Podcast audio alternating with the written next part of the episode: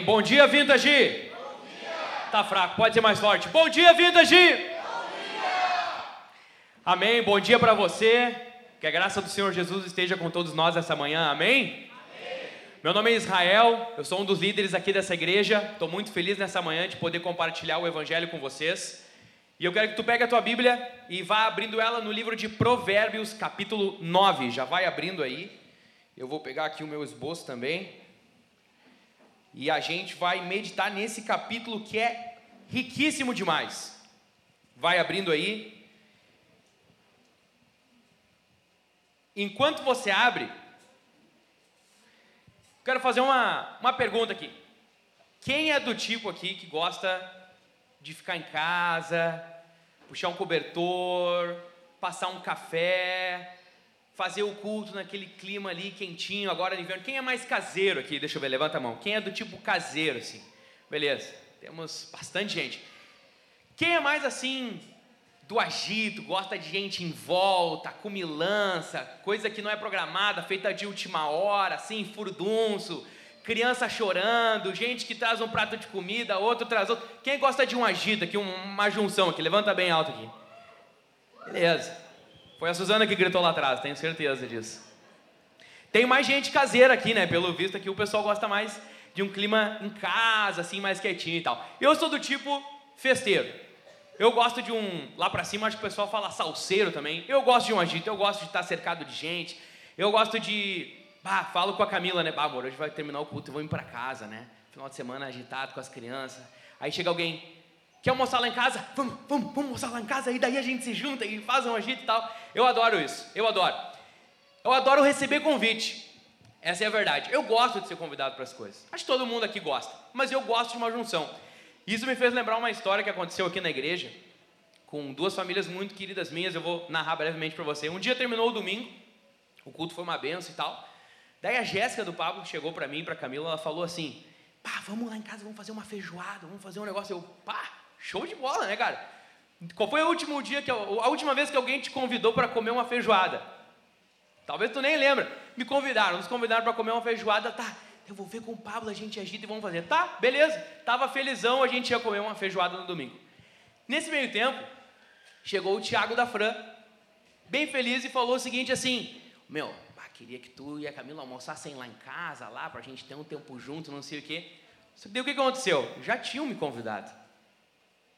E eu não gosto de dizer não para as pessoas. Eu, eu gostaria de estar em todas as festas, porque eu adoro estar junto com, com o povo, com a galera. Daí eu, bem constrangido, falei: Bah, Tiago, bah, a gente já recebeu um convite aí, a gente está tá vendo se vai ou não vai, nós estamos vendo, mas, bah, mas obrigado, meu. Ah, fica chato, né? Ah, obrigado, mas não. Fica, fica, fica, fica meio assim, né? Fica chato. Mas aí, beleza. Aí eu digo, ah, se mudar de ideia, eu, o convite está de pé. Tá, beleza. Aí, beleza. Chegou depois a Jéssica, e o Paulo, bah, não vai dar, a gente tinha outros compromissos, não sei o quê. Moiou, moiou o agito, não, não rolou a feijoada. Ah, beleza, né? Tranquilo. Uh, a gente deixa para uma próxima. O que, que eu pensei? Eu tenho, tenho outro convite.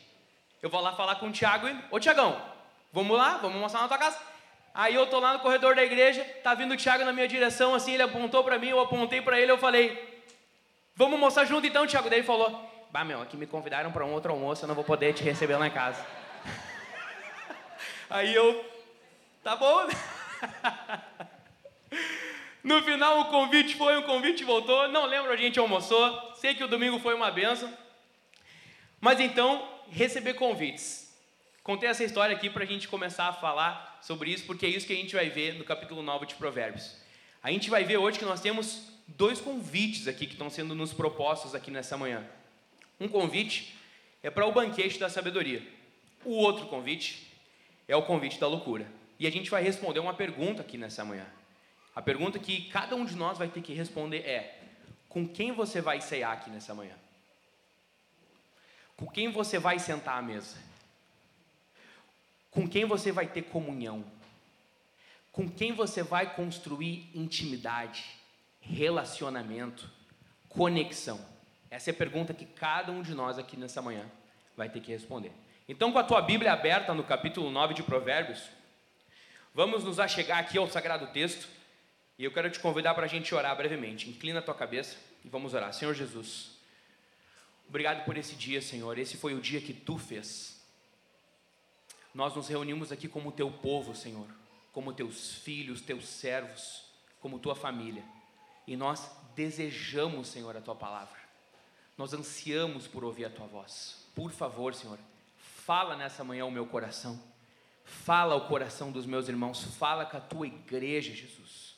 Nós ansiamos por ouvir o som da tua voz, falando às nossas vidas, aos nossos corações. Fala com cada homem, com cada mulher, cada jovem, cada criança, com cada família aqui nessa manhã. Eu sou um servo limitado, Jesus, mas tu não conheces limites. Tu tem todo o poder e toda a sabedoria, e é no teu poder que eu me fio aqui nessa manhã. Fala conosco, é a nossa oração. Em nome de Jesus. Amém. Capítulo 9 de Provérbios, então, verso 1, e a gente vai acompanhando aqui. Beleza. Se você não tem a tua Bíblia, vai estar projetado aí no telão. Vamos lá. Provérbios capítulo 9, verso 1 diz assim: A sabedoria construiu a sua casa, esculpiu para si sete colunas, matou os seus animais para a festa e preparou o seu vinho. Também já arrumou a sua mesa, enviou as suas criadas para que dos lugares mais altos da cidade façam este convite: Quem é ingênuo, venha para cá. Aos que não têm juízo, ela diz: Venham, comam do meu pão e bebam do vinho que preparei. Pessoal da mesa, por favor, passa para mim aí.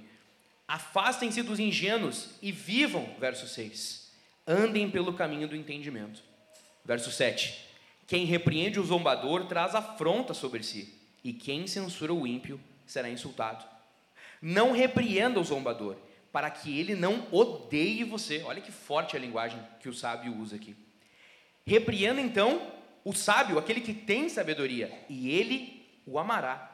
Olha que diferença a resposta dessas duas figuras aqui. Verso 9: Dê instrução ao sábio, e ele se tornará mais sábio ainda. Ensine o justo e ele crescerá na prudência. Verso 10: O temor do Senhor é o princípio da sabedoria.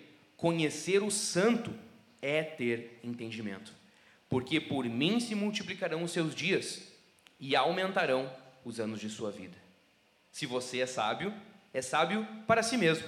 Se é zombador, só você sofrerá as consequências. Verso 13, o convite da loucura. A loucura é mulher espalhafatosa, é tola e não sabe coisa alguma. Senta-se junto à porta de sua casa, toma uma cadeira no lugar mais alto da cidade, para dizer aos que passam e seguem direito o seu caminho: Quem for ingênuo, venha para cá. E aos que não têm juízo, ela diz: A água roubada é doce, e o pão comido às escondidas é saboroso. Eles, porém, não sabem que ali estão os mortos, que os seus convidados estão nas profundezas do inferno. Palavra do Senhor.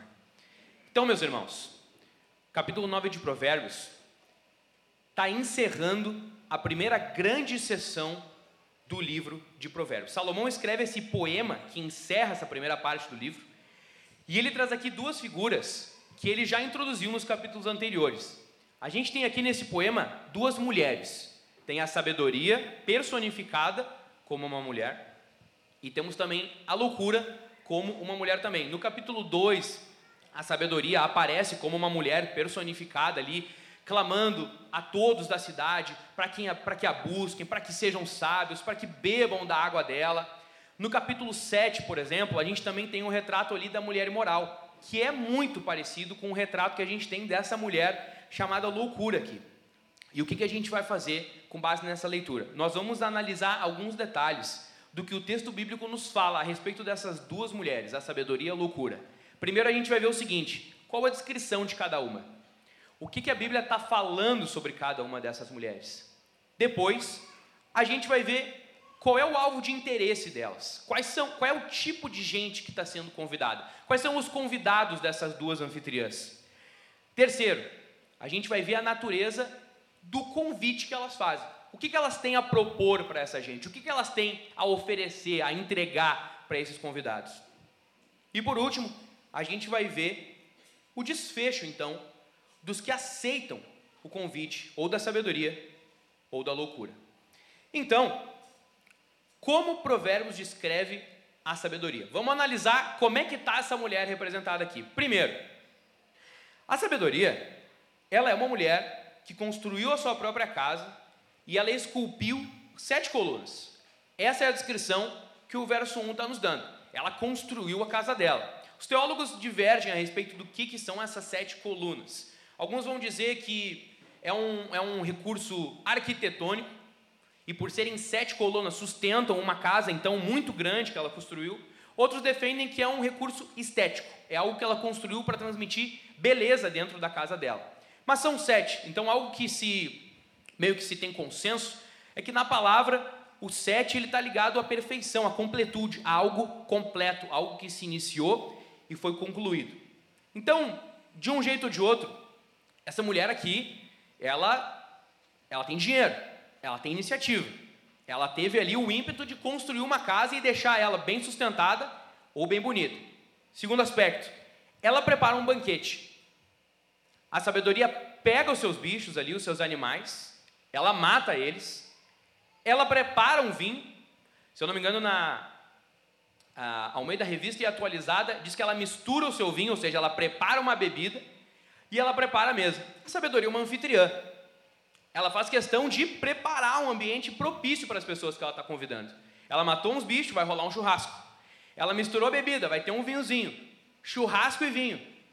E ela ainda botou uma mesa bonita. Quem aqui não gostaria de ser convidado para um churrasco com uma mesa bem posta e vinho de bebida aqui nesse domingo? Pô, nesse friozinho ainda cabe um quentão de repente, né? O que vocês acham? Um quentãozinho? Pode ser então, churrasco e quentão. Essa mulher é uma anfitriã. Terceiro aspecto aqui da descrição da mulher sabedoria. Ela envia suas criadas aos convidados. Então, uma mulher que constrói a casa dela, ela está preparando não só uma refeiçãozinha, ela está preparando um grande banquete. E ela tem criada. Essa mulher aqui é sensacional. Ela tem posses, ela tem dinheiro, ela tem iniciativa, ela é uma anfitriã. Essa é a descrição que a gente tem da sabedoria nesses três versos. Ela é uma mulher forte, cuidadosa, ela quer receber as pessoas. Segundo ponto, quem a sabedoria está convidando? O texto diz que ela está convidando os ingênuos. Também na revista atualizada, a gente vai ter lá os simples, os que não têm entendimento e os que não têm juízo. Aqui é interessante, porque o termo usado no hebraico para aqueles que não têm juízo é aqueles que não têm coração. Essa mulher aqui, ela não está interessada em trazer sábios, gente bem instruída, gente de conhecimento, gente que provavelmente vai agregar para ela. Ela está convidando gente muito diferente. E por que não dizer muito inferior a ela?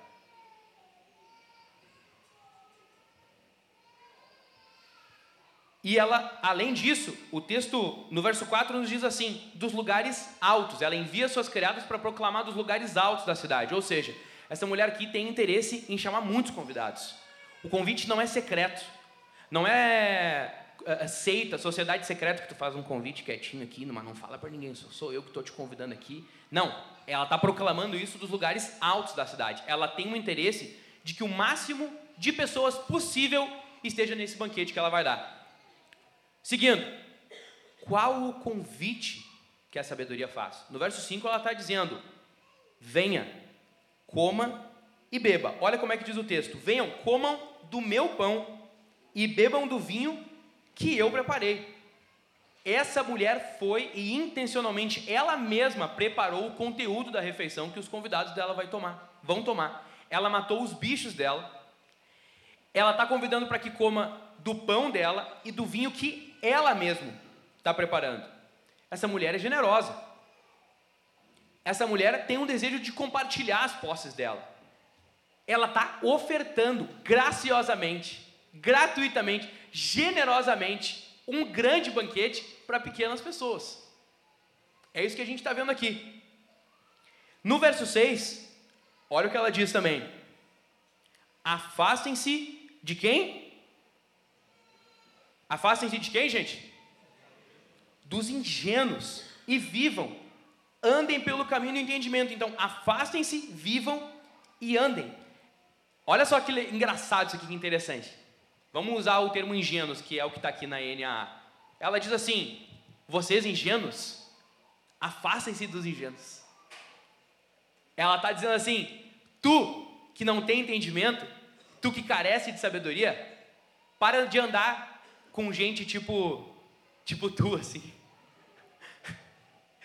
Sabe essa gente do teu tipinho aí? Para de andar. Ah, mas vou ter que parar de andar comigo, então.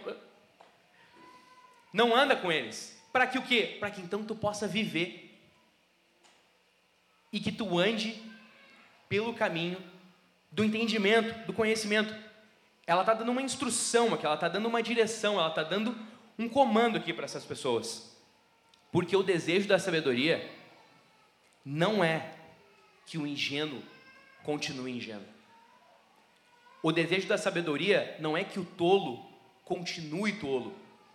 O desejo da sabedoria não é que um insensato, que o louco, que aquele que carece de entendimento, continue louco, ou continue na insensatez, ou continue na falta de entendimento. O desejo da sabedoria é conduzir o ingênuo a se tornar um sábio.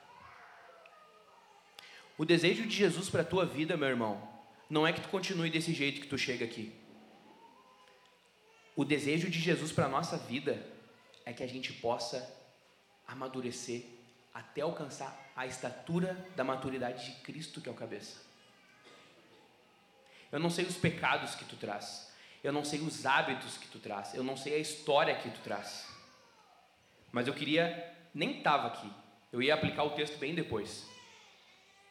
Mas eu quero que tu saiba de uma coisa: Jesus te recebe como tu está, isso é uma verdade do jeito que tu tá, cansado, quebrado, destruído, desiludido, sendo atormentado pela culpa, venha Jesus nessa manhã.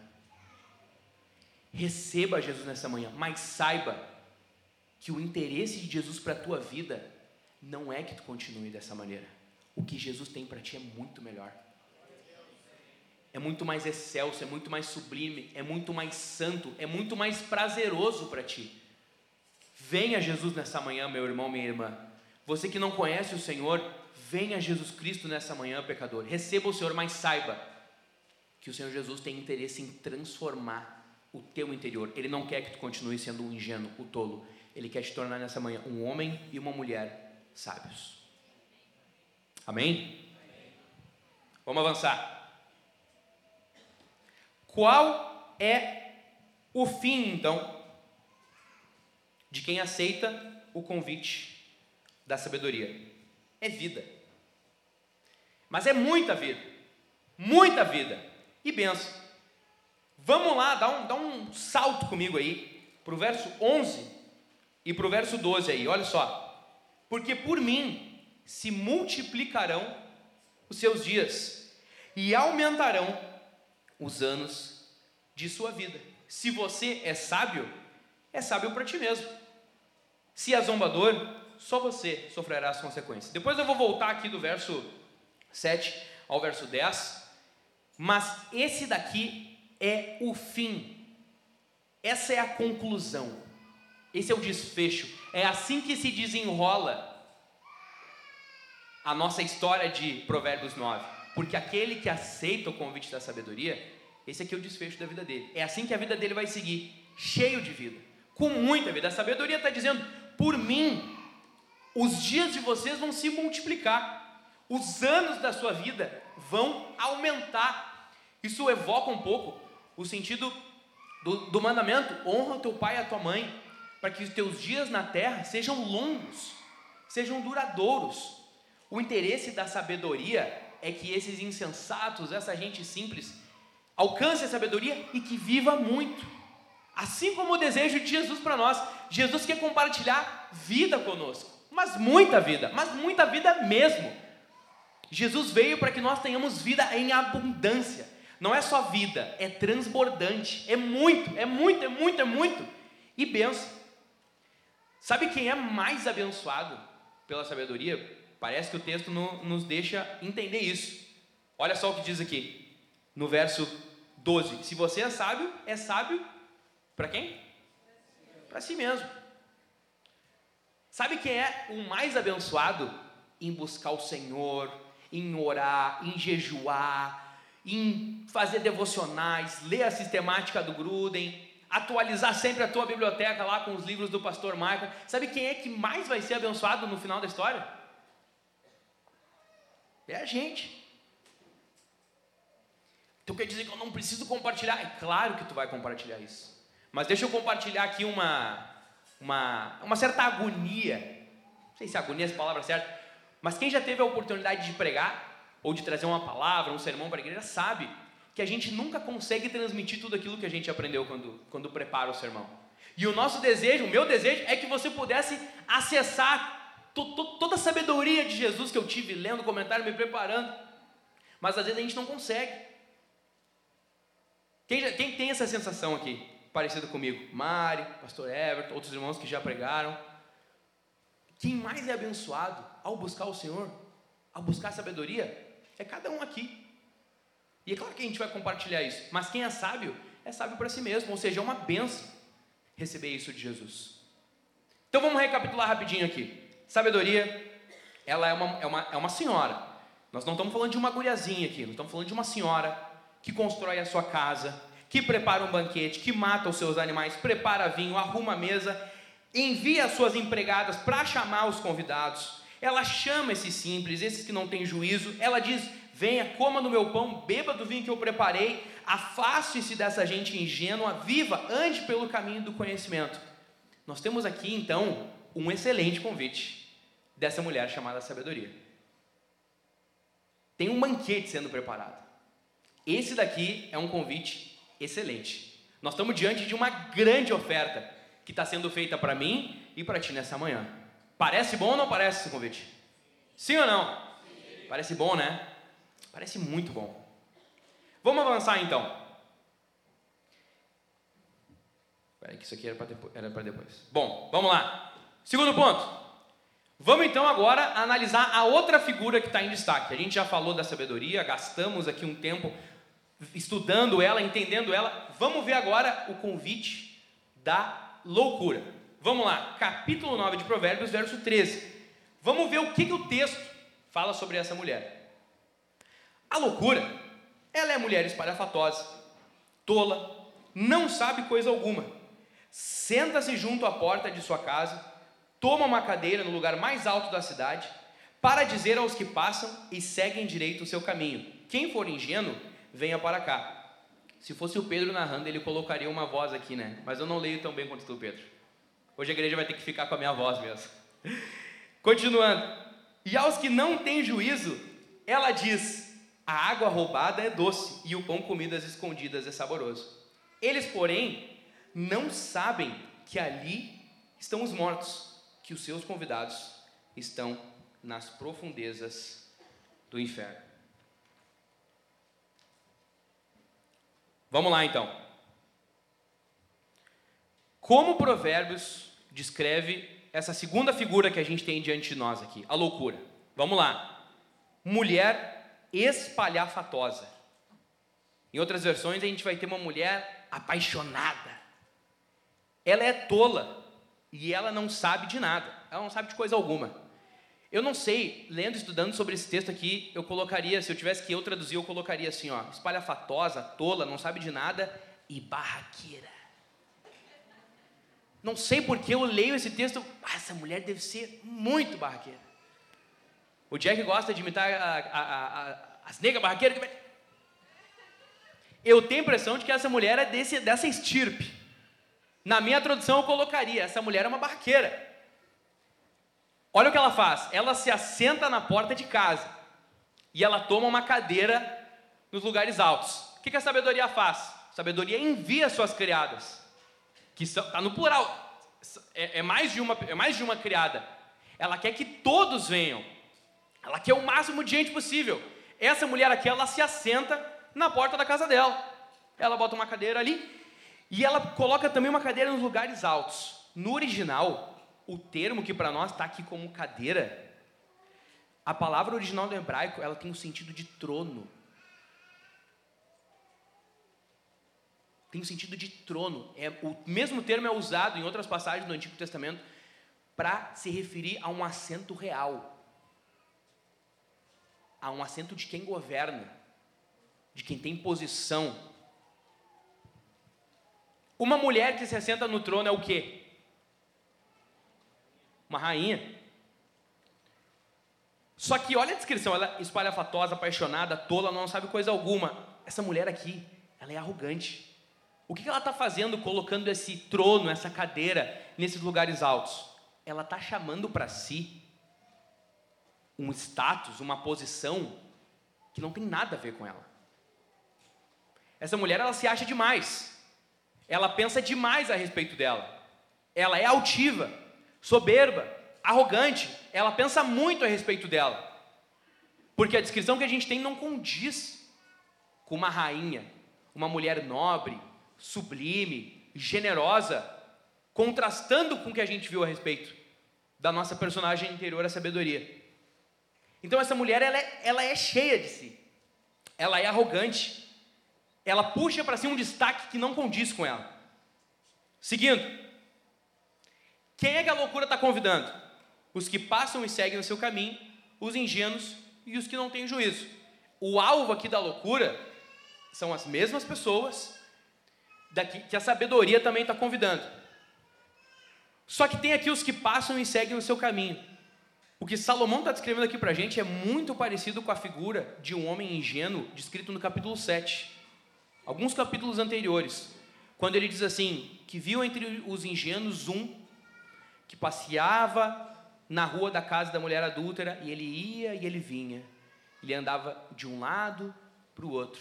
Até que um dia essa mulher adúltera e imoral ela sai, cata ele, dá um beijo, faz uma proposta, leva ele para dentro. Parece então que tem um tipo de gente aqui que a loucura tem um interesse a mais, não é só os ingênuos e os que não têm juízo, os que não têm coração, o coração. Parece que a loucura que está interessada em gente que fica andando sem foco, desatento, de um lado para o outro sem prestar atenção no que está acontecendo. Parece que a loucura tem um, uma atenção especial para essa pessoa que não presta atenção, que anda sem se preocupar, indo de um lado para o outro.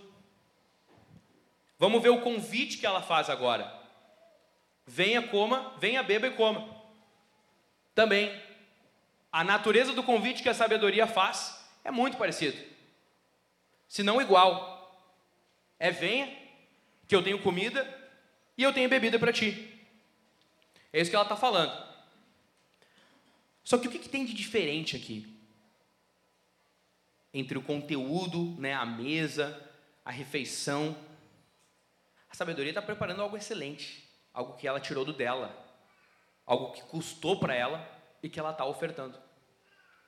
Olha o que a loucura ela fala no verso 17, a respeito do que ela tem para oferecer para as pessoas que aceitam o convite dela. Verso 17, olha só o que ela diz: A água roubada é doce, e o pão comido às escondidas é saboroso.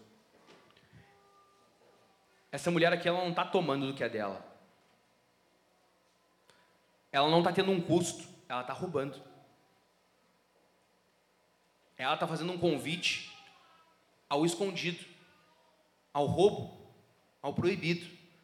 O que ela tem para oferecer não custou nada para ela.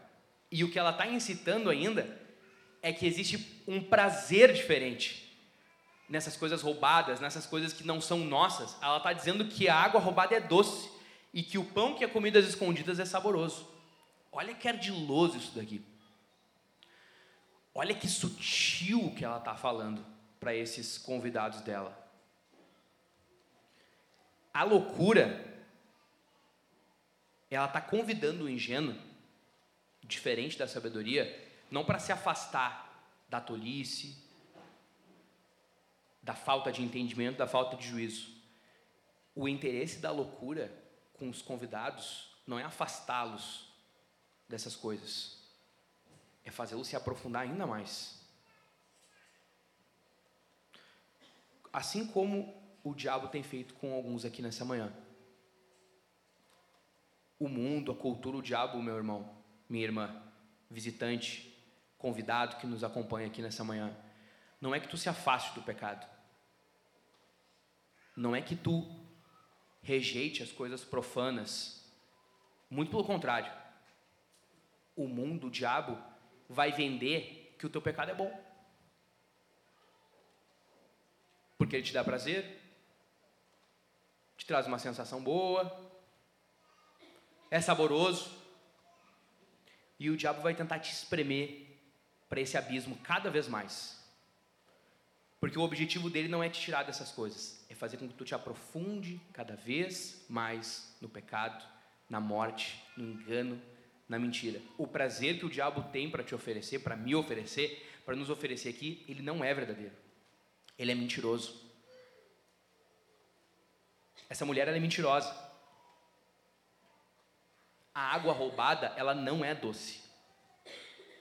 E o pão, comidas escondidas, ele não é saboroso. Pode ser ele na hora. Pode dar uma adrenalina, uma sensação de proibido, porque vamos falar a verdade. Quem tem filhos aqui sabe. Tu quer instigar uma criança a fazer alguma coisa, é só dizer assim, ó, esse aqui não pode. Esse aqui não dá. Pum! Vem o Adãozinho ali, vem a Evinha ali, se não pode, então eu vou fazer. Com os adultos não é diferente também. Essa mulher é mentirosa. Ela não tem interesse na edificação dos convidados dela. Afinal de contas, olha o desfecho. Qual é o fim de quem aceita o convite da loucura? Verso 18, lê comigo.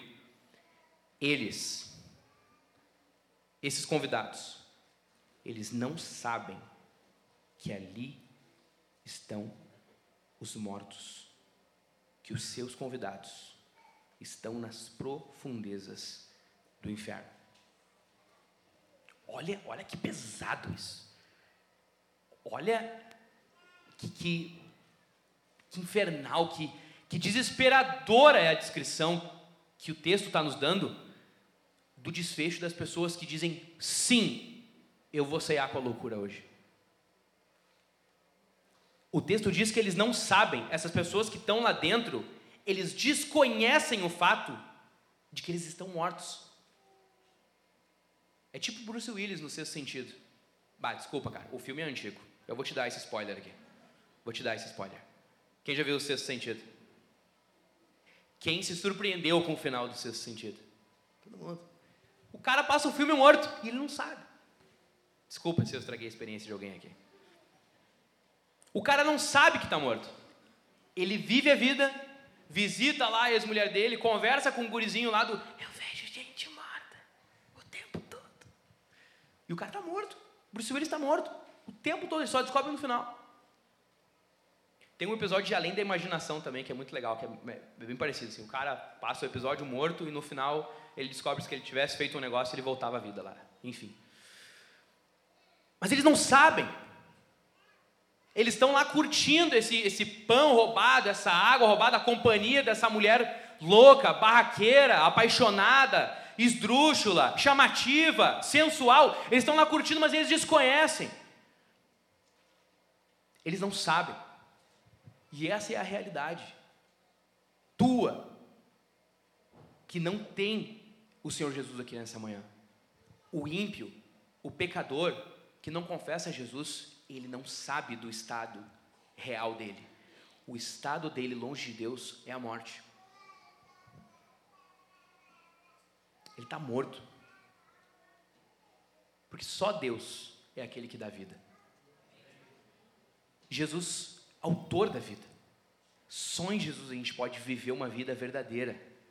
Aqueles que estão afastados de Deus, que não têm o Senhor Jesus, eles estão mortos.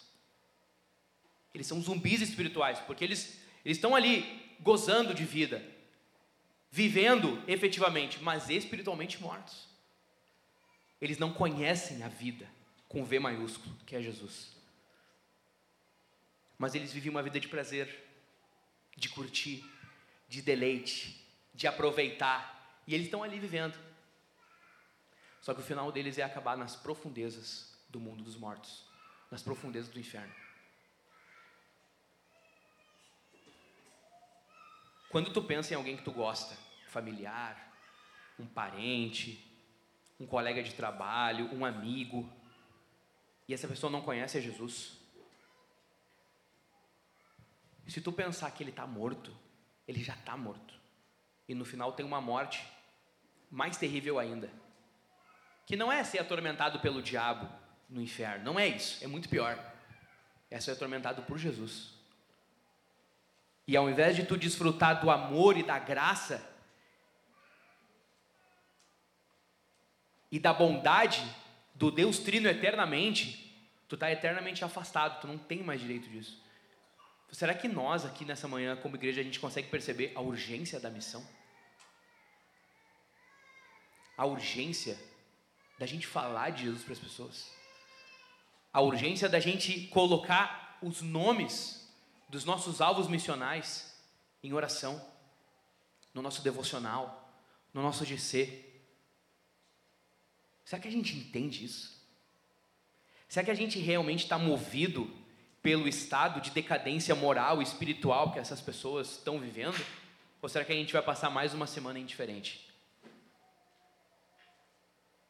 Indiferente à vida delas, dos perdidos, indiferente à missão de Jesus.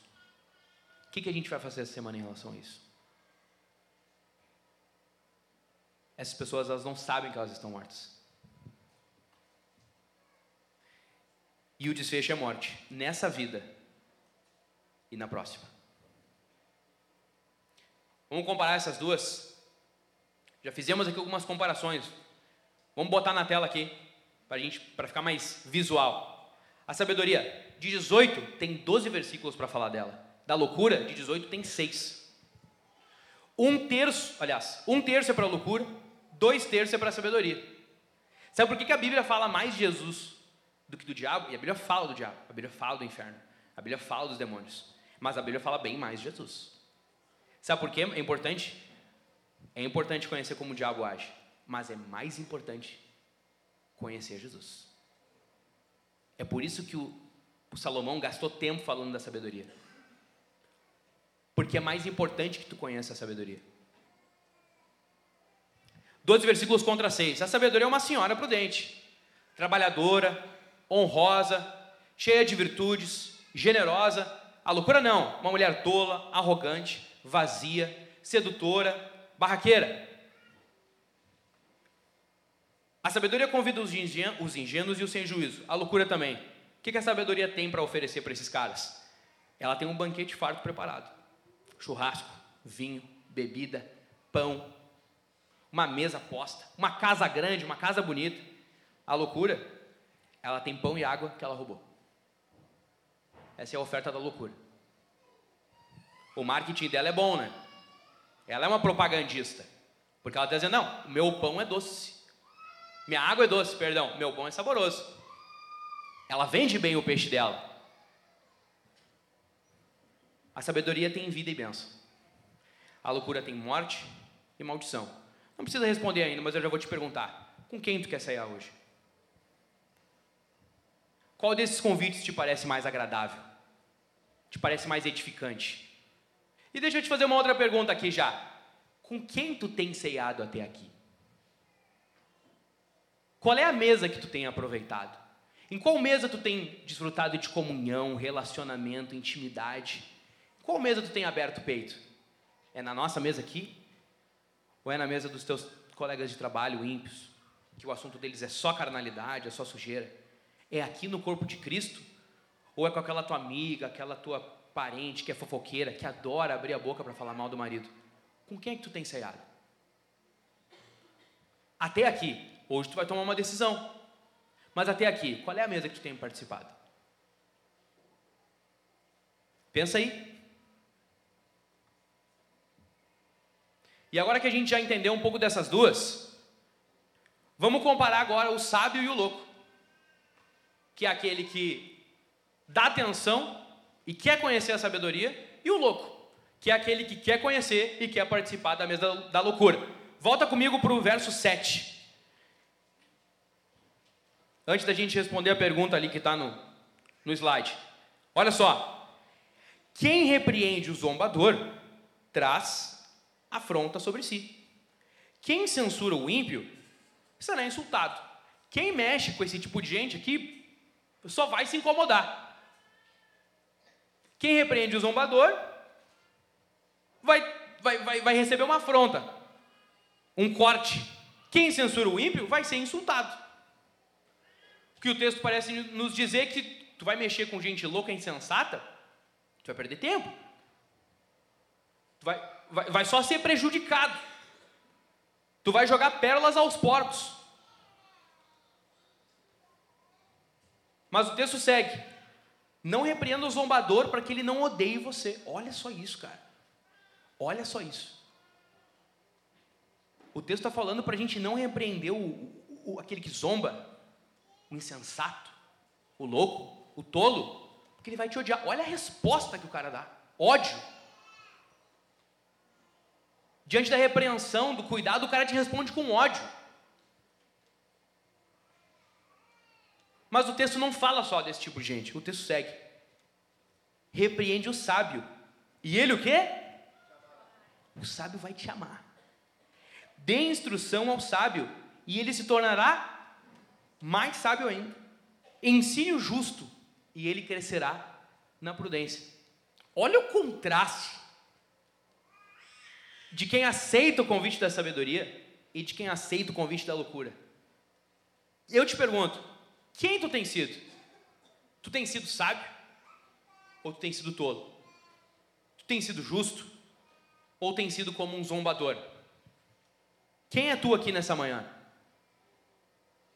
No final dessa história, qual convite tu vai aceitar? Qual é a postura que tu vai ter? Membro aqui da Vintage, teu líder de GC pode te confrontar? Qual é a resposta que tu dá para o teu líder, para o teu irmão, para tua mulher, para o teu esposo? Quando a gente dá aquela aquela chegadinha. Quando o cara bota a mão no teu peito e diz: "Cara, para. Eu acho que esse caminho tá, que tu está tomando é de morte. Eu acho que a tua postura é uma postura tola. Eu acho que isso aqui que tu está fazendo é um pecado contra Jesus. Qual é a resposta que tu dá? Tu fica sambando ali no lugar, não, porque eu que sei, tu não tem que te meter, eu não acho que é isso aí, tu está errado. Tu responde com ódio quando te repreendem? Tu insulta de volta quando alguém vem te repreender, te confrontar. A gente precisa entender, gente, a repreensão, o confronto, duas coisas. Primeiro, fazem parte da vida cristã. Tu não é perfeito. Eu não sou perfeito.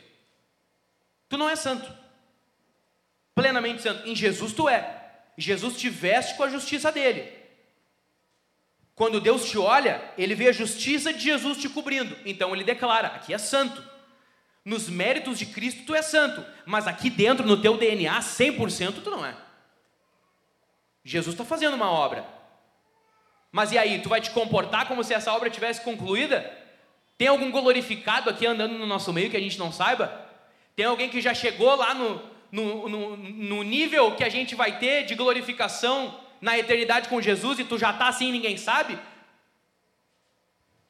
E segunda coisa, Disciplina, confronto é um gesto de amor.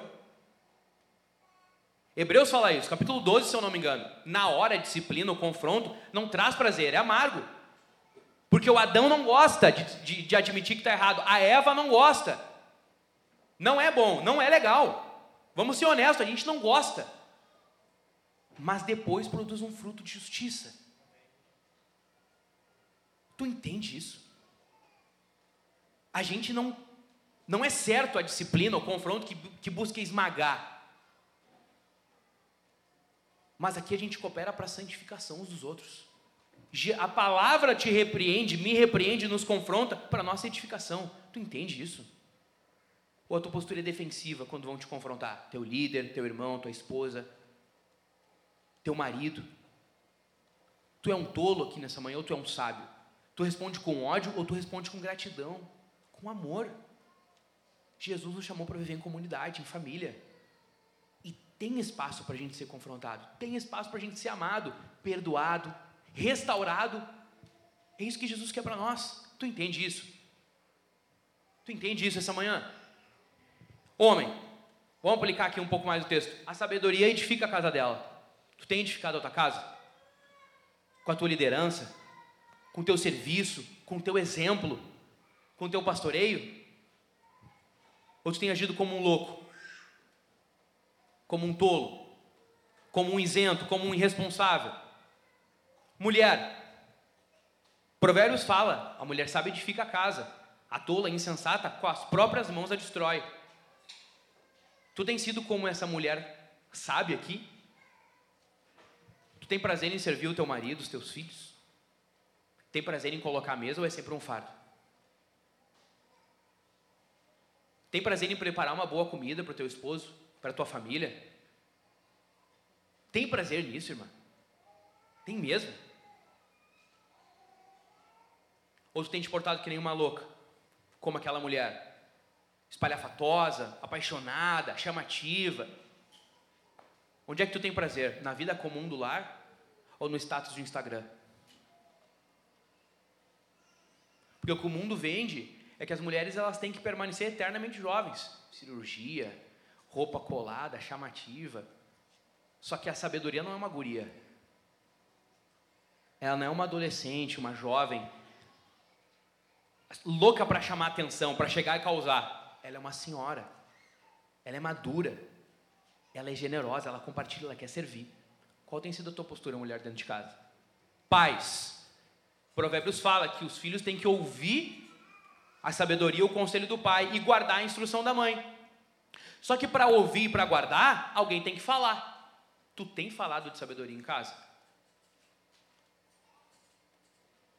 O culto é feito às pressas ou tu para? Pega um versículo, explica, fala de Jesus para as crianças, faz uma brincadeira, ilustra,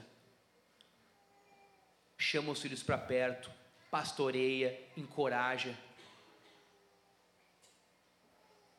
Isso é raro ou é frequente na tua casa? Por teu filho poder ouvir e obedecer a sabedoria, tu tem que proclamar. Homem, tu tem que pregar dentro de casa. Teus filhos têm ouvido tu compartilhar a sabedoria de Jesus dentro de casa? Mães, os filhos podem guardar a instrução que tu dá para eles? Ou é sempre na base da correria e da repreensão e do laço? Flui ensino da tua vida para eles? Para que eles possam obedecer e guardar, nós pais precisamos comunicar isso para eles. Filhos aqui, adolescentes, crianças. As crianças estão kids, né? Enfim. Vocês trazem alegria ou tristeza para os pais de vocês? Provérbios também fala: filho sábio é a alegria do pai, o regozijo da mãe. Em Jesus, meu jovem, minha jovem aqui, flui a alegria da tua vida para os teus pais? Na sabedoria, na obediência, na submissão.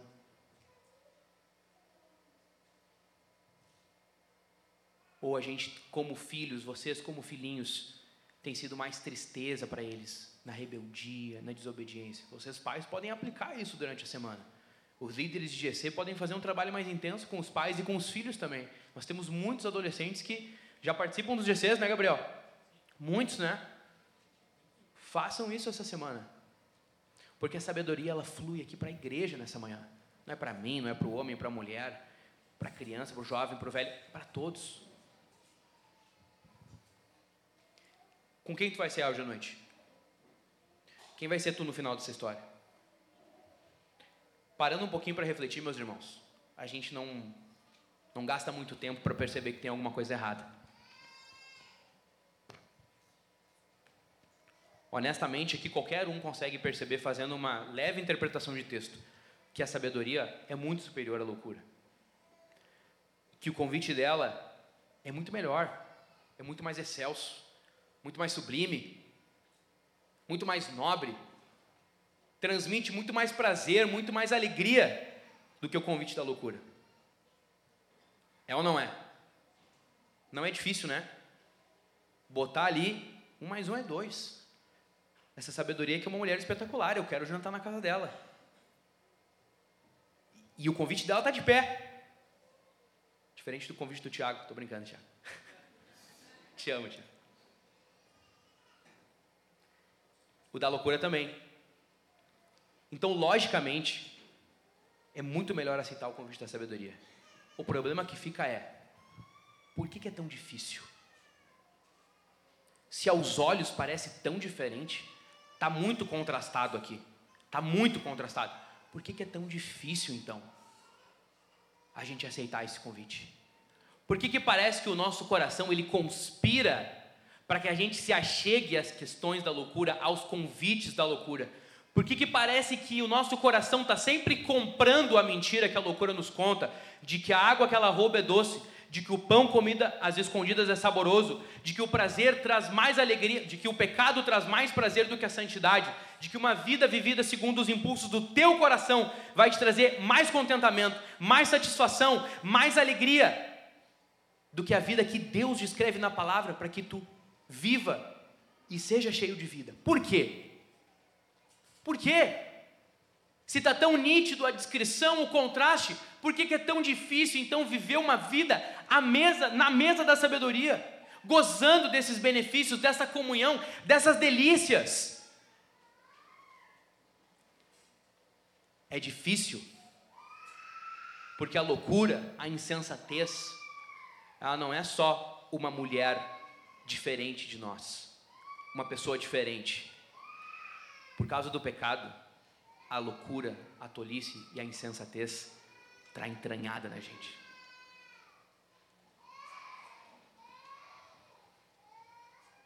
Mesmo diante dessa explanação bíblica, desse contraste, o nosso coração em Adão, em Eva, no pecado, ele vai comprar a mentira da loucura.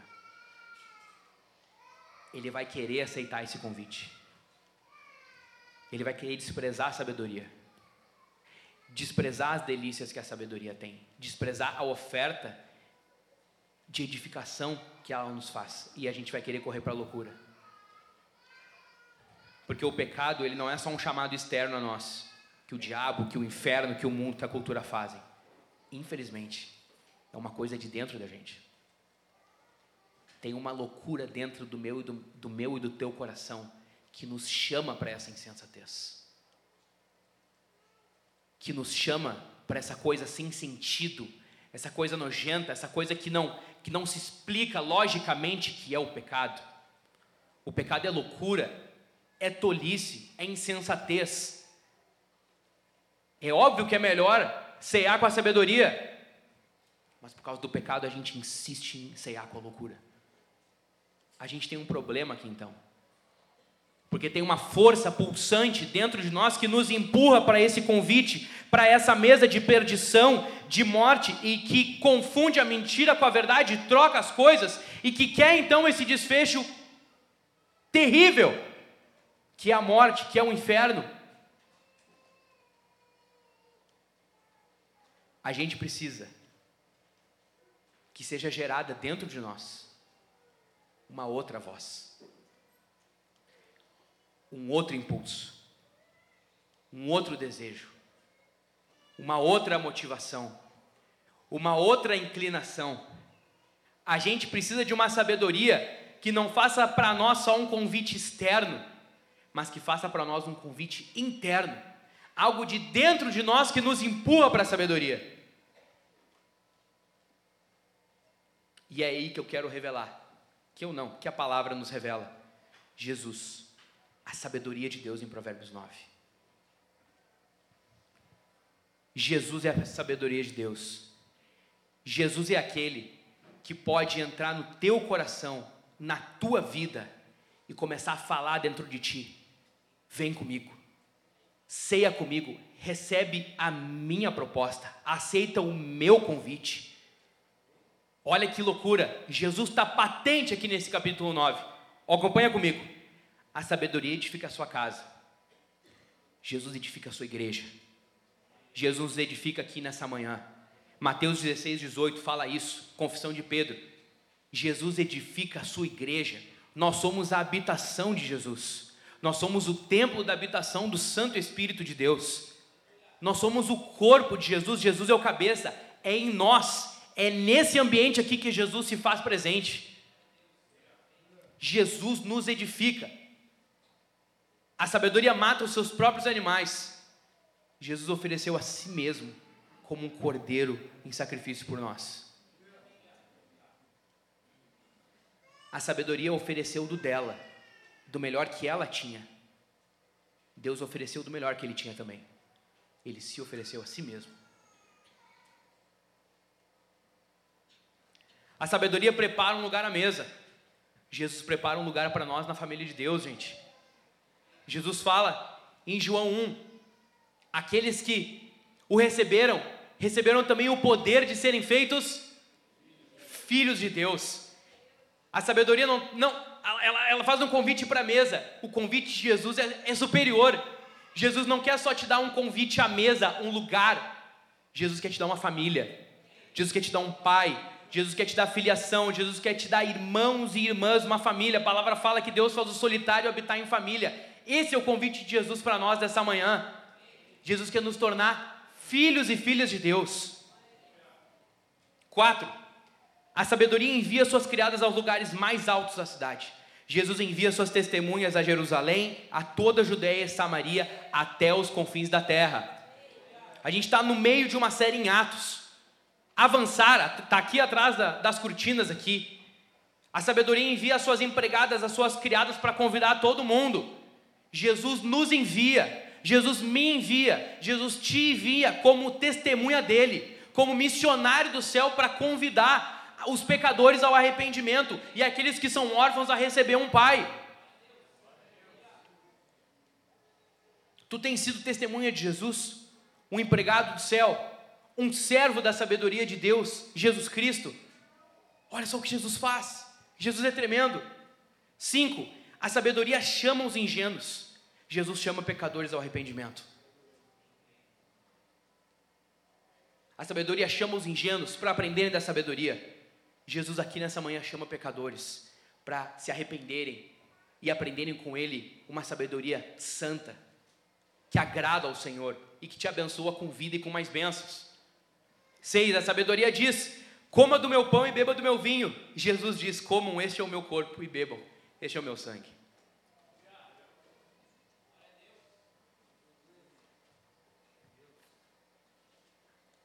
Jesus prepara um banquete para nós. A sabedoria preparou um pão dela e um vinho dela. E Jesus ofereceu o corpo dele como pão, moído, e o sangue dele como vinho. Para fazer vinho tem que prensar a uva, tem que tirar suco. Foi assim que Jesus foi esmagado, transpassado pelas nossas transgressões, pela minha e pela tua na cruz do Calvário. Jesus, sabedoria de Deus. Em sétimo, em último lugar, a sabedoria diz: afaste-se dos ingênuos e viva. Jesus diz que o ímpio abandone seu mau caminho e volte-se para o nosso Deus, porque é rico em perdoar. Tem graça para você aqui nessa manhã, meu irmão, minha irmã. Convidado, você que não recebeu a Jesus ainda, você que não é cristão, existe graça de Deus para você, existe perdão para os seus pecados, existe vida abundante preparada pelo Senhor Jesus para fluir da tua vida. Jesus te chama ao arrependimento, assim como a sabedoria não tem interesse em que os tolos, os ingênuos perpetuem essa vida de ingenuidade e tolice.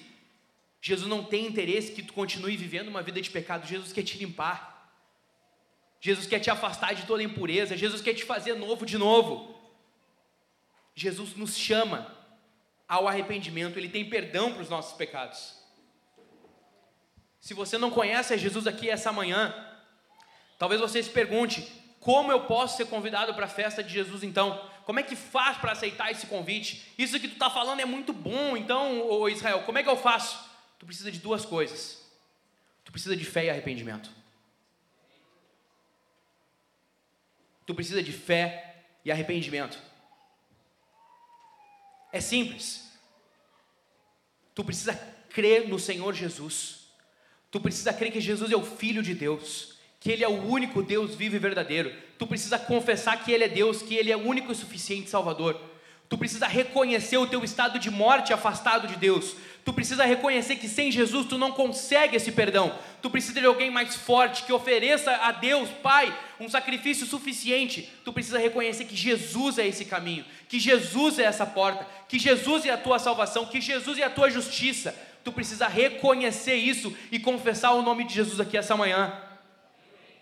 E tu precisa se arrepender dos teus pecados, abandonar os teus caminhos antigos, abandonar práticas pecaminosas, abandonar um estilo de vida infernal e começar então a andar com Jesus e aprender um estilo de vida celestial, santo, desprovido de sujeira, de profanação, de imundícia. Creia nessa manhã, pecador, e se arrependa. Para aceitar o convite de Jesus, Jesus está com a mão estendida para ti nessa manhã.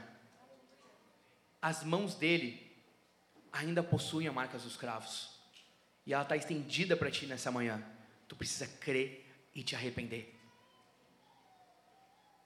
E o convite de Jesus é muito bom. Quem aqui poderia levantar a sua mão e dizer assim, ó, eu criei, eu me arrependi e Jesus transformou minha vida. Levanta a mão assim, quem pode dizer isso? Deixa a mão levantada aqui. Tu que não conhece o Senhor Jesus, olha à tua volta. Eu tenho aqui uma nuvem de testemunhos para dizer: Jesus é real. Jesus transformou o meu viver.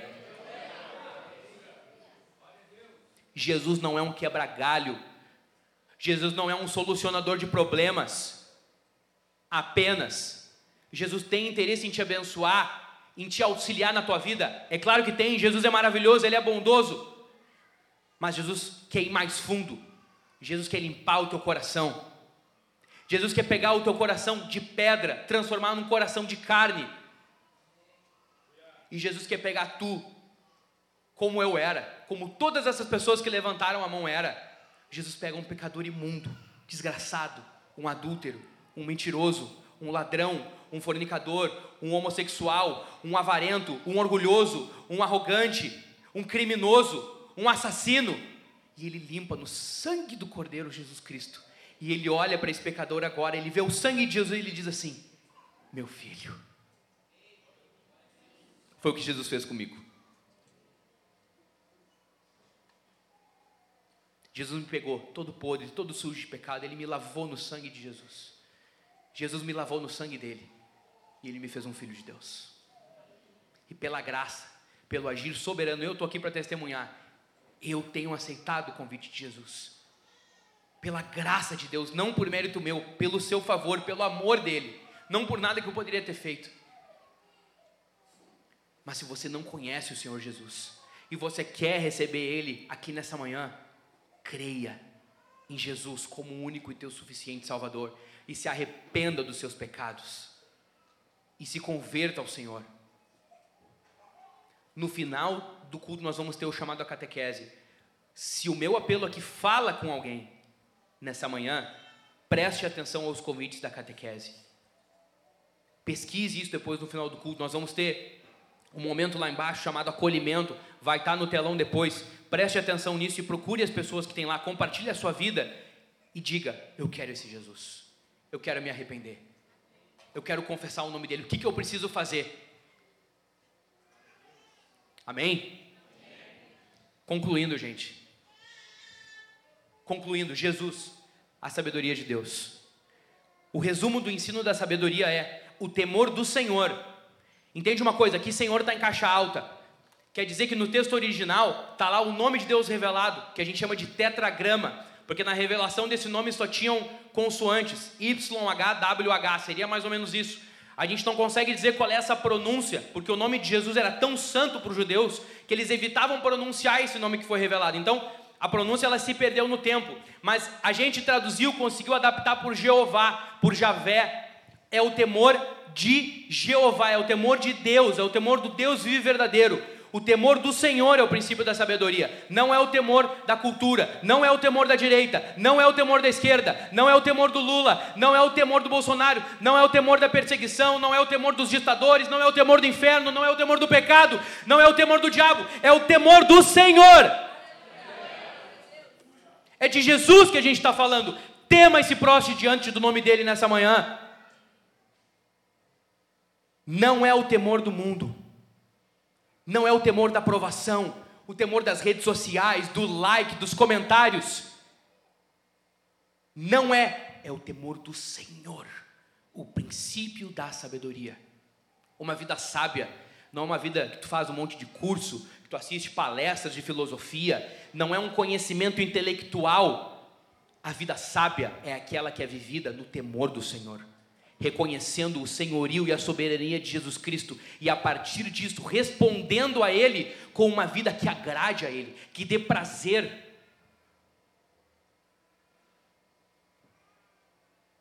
É o temor do Senhor. É engraçado. Isso aqui é o resumo do ensino da sabedoria do livro de Provérbios e ele está no capítulo, perdão, no verso 10. Está bem no meio do capítulo. É central isso aqui no capítulo, isso aqui é central. O temor do Senhor é o princípio da sabedoria. Conhecer o santo é ter entendimento. Não é um conhecer raso, superficial, gente. É um conhecer profundo. É intimidade. Tem muitos casamentos que não dão certo porque falta Jesus? É claro que falta. Claro que falta. Sem Jesus, teu casamento vai de mal a pior. Mas porque os casais não têm interesse em conhecer um ao outro não tem interesse em conhecer o coração, a mente, os sonhos, os gostos, sabe, interesse na pessoa. Sabe quando tu é tão interessado em ouvir alguém que tu senta e deixa ela falar? Faz assim com a tua esposa, o, meu, meu irmão. Demonstra interesse. Deixa eu te contar o um segredo. A mulherada gosta de falar. Abre uma cerveja, senta e deixa ela falar. Tem sabedoria nesse conselho aqui. Deixa ela falar, vai ser uma bênção para ti e para ela.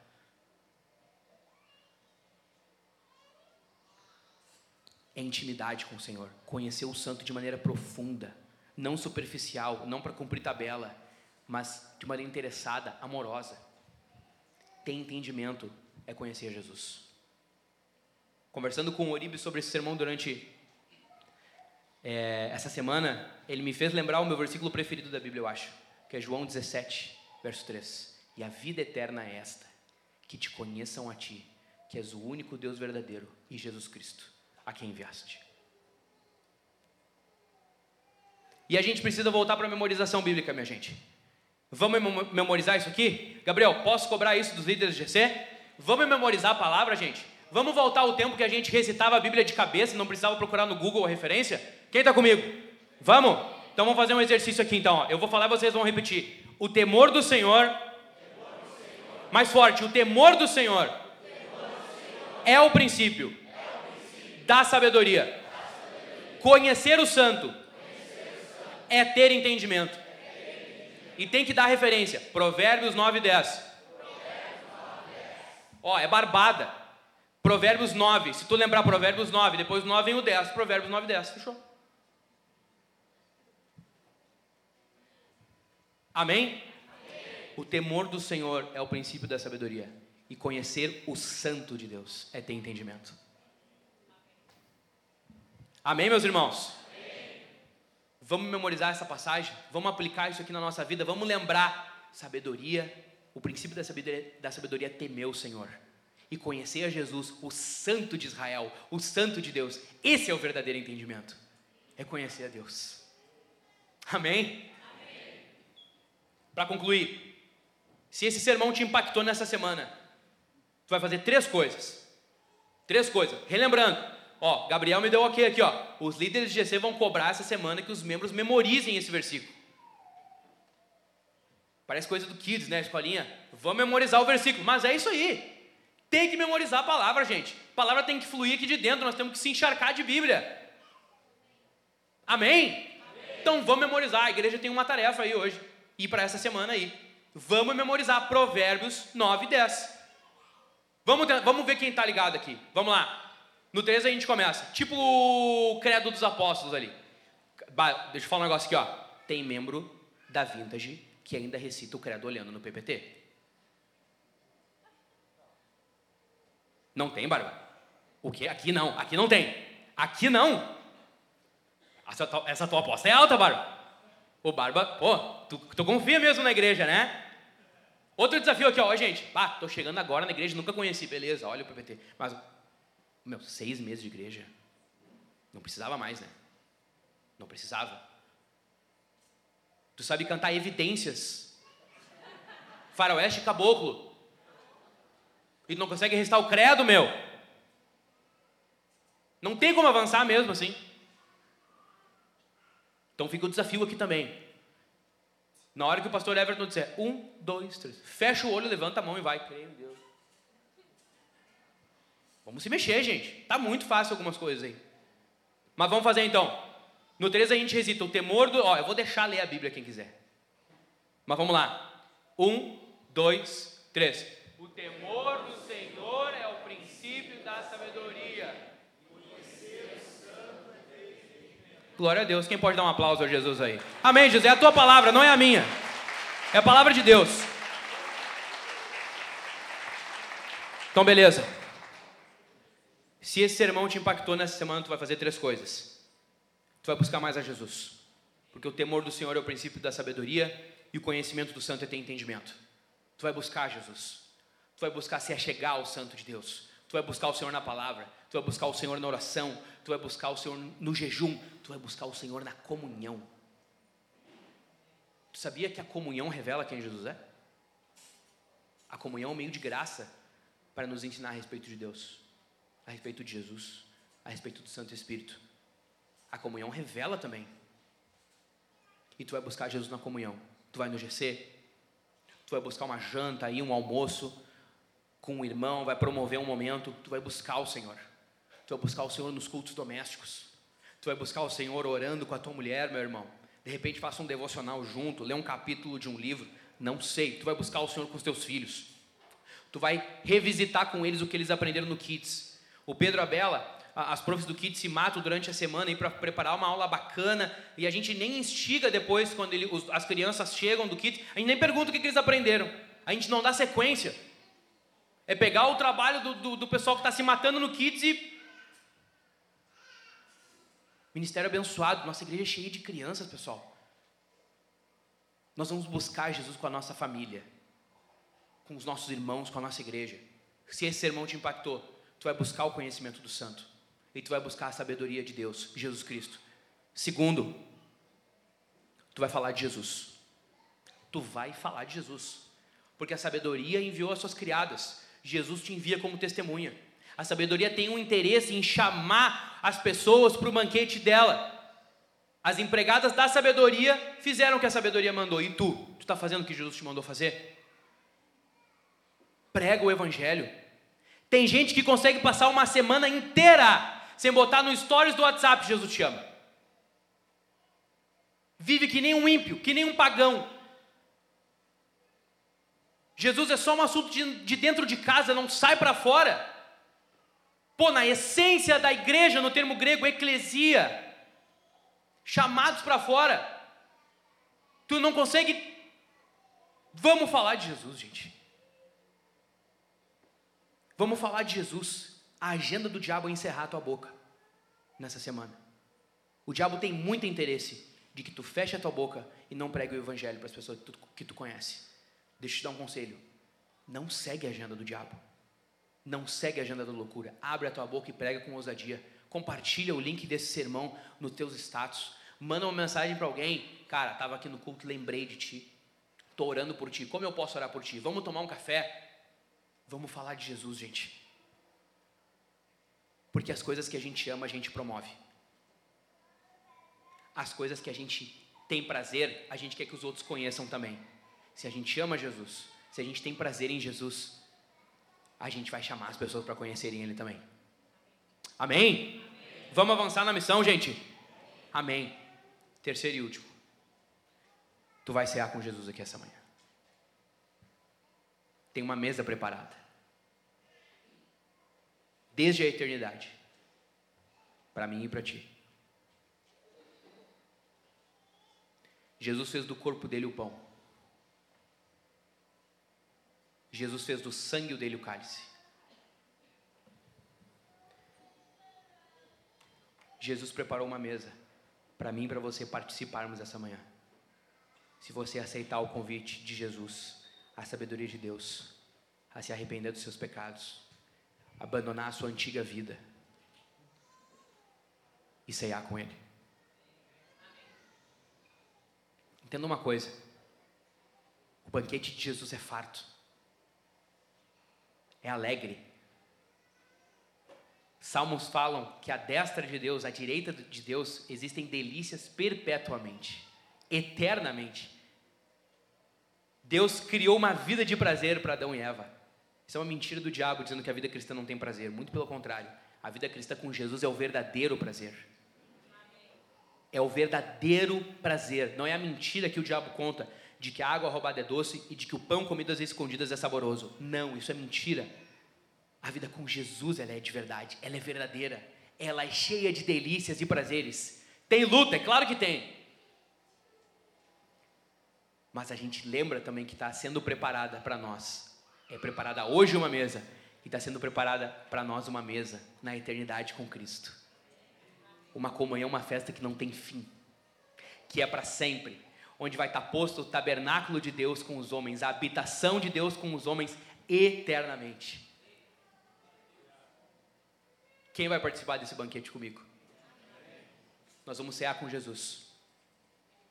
Para quem está com fome, uma refeição simples como a refeição da loucura, que é pão e água, para quem está faminto, para quem está com sede, pão e água é muita coisa. É por isso que muitas pessoas têm padecido na mão do diabo, porque elas estão famintas e o diabo dá as migalhas.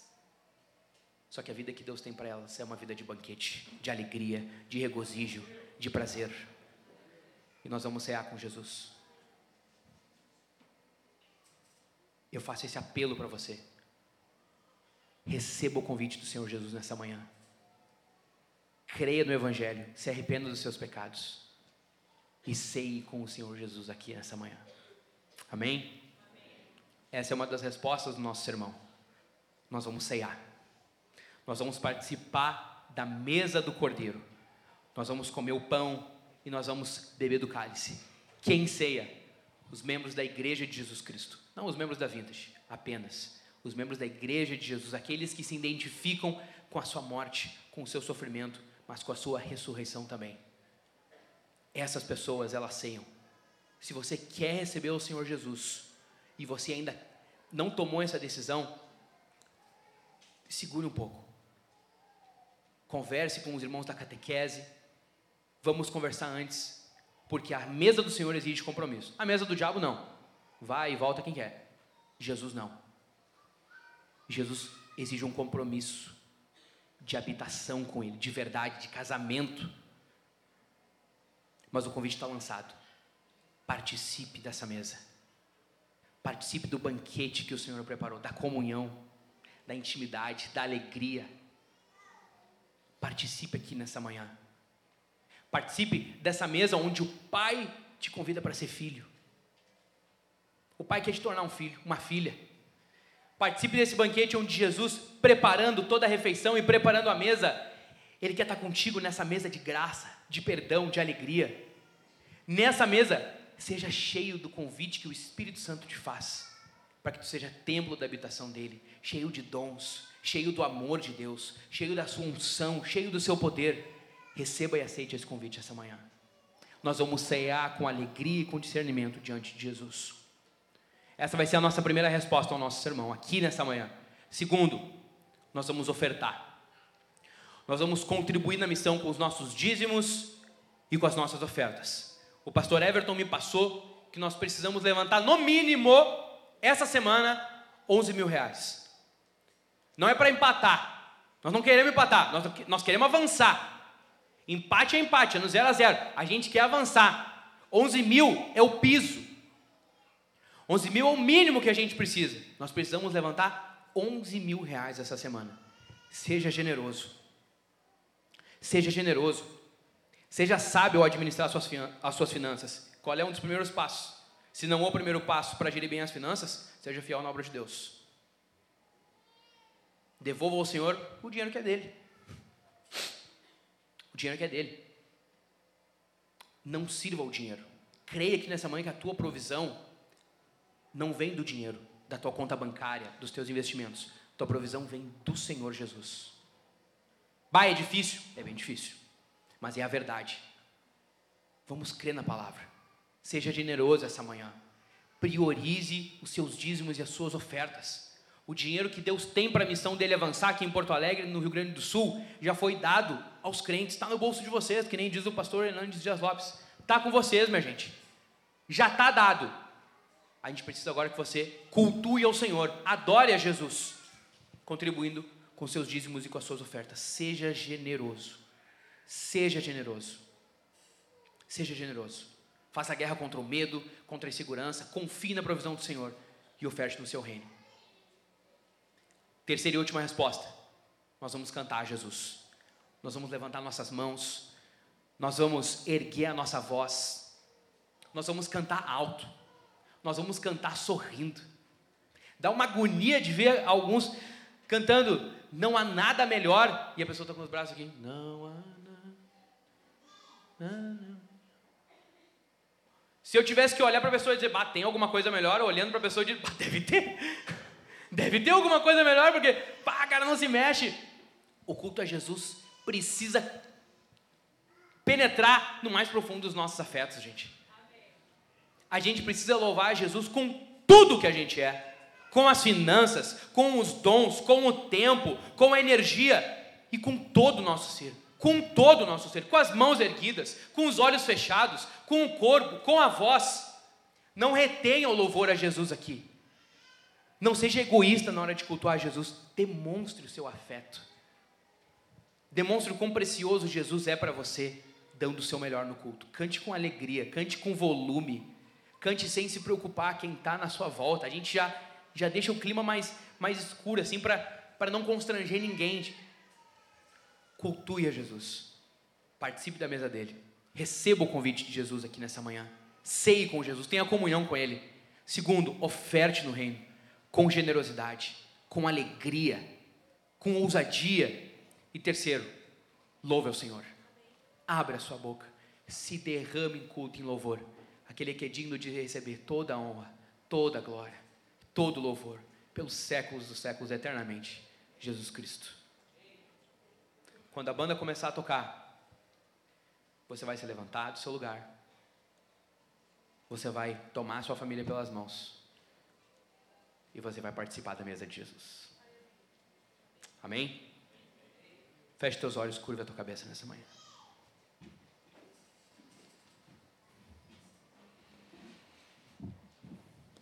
Comece a orar aí no seu lugar. Levante a sua voz. Homens aqui da Vintage, levantem a voz em oração, levantem as mãos. A palavra fala que a oração dos santos sobe como incenso, como aroma agradável a Jesus. Que Jesus sinta o aroma agradável que sobe da tua oração aqui. Fale com Deus aqui, meu irmão, minha irmã. Levante a sua voz sem constrangimento. Diga que você ama o Senhor. Peça perdão pelos seus pecados. Peça sabedoria de Deus para viver uma vida agradável aos olhos do Senhor, que dê prazer, que dê alegria ao Senhor Deus. Peça sabedoria e discernimento para corrigir a sua vida, para se arrepender dos seus pecados, para abandonar velhos hábitos, para pedir perdão. Se há mágoa aqui nessa manhã, se há coisas mal resolvidas, peça coragem para pedir perdão para quem precisa. Peça coragem a Deus, levante as mãos, igreja, levante a sua voz, ore ao Senhor Jesus. Peça graça, peça sabedoria de Deus. Peça coragem para resistir ao chamado da loucura, para resistir ao convite do diabo, para resistir ao convite do pecado dentro do teu coração para resistir ao convite de participar da roda dos escarnecedores. Peça coragem, peça mais amor pela pessoa de Jesus. Peça mais graça, meu irmão, para ser pastor, líder dentro de casa, para abrir a tua boca e abençoar o teu lar com a sabedoria celeste, com a sabedoria de Deus que é Jesus. Peça coragem, minha irmã, para ser serva, para ser submissa, para ser generosa, como a mulher sabedoria de Provérbios 9, para edificar a tua casa e não destruir ela com as tuas mãos para edificar o teu casamento, auxiliar o teu esposo, na criação dos filhos, na condução do lar. Faça isso nessa manhã, jovem, criança, adolescente. Peça ao Senhor graça, sabedoria para ser um filho obediente, que traz alegria aos seus pais, que contribui na edificação da casa, para ser um jovem cheio do Espírito Santo, que fala de Jesus na escola, fala de Jesus para os seus amigos. Faça isso. Ore nessa manhã. Senhor Jesus.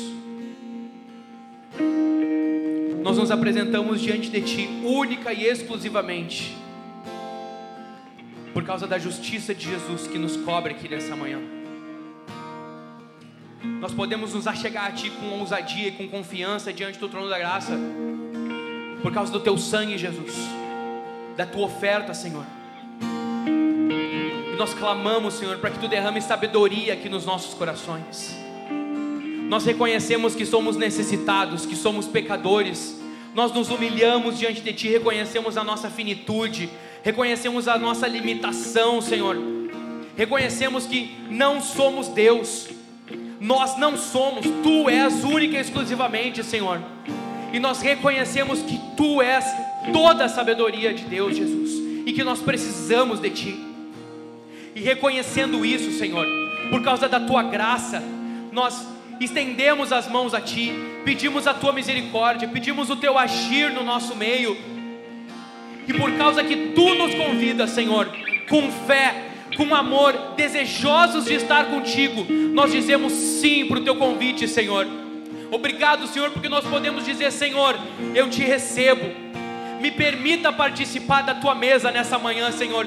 Me permita cear contigo, Senhor. Me permita te conhecer, me permita te amar, me permita ser mais íntimo teu. Me permite receber o teu perdão, Senhor.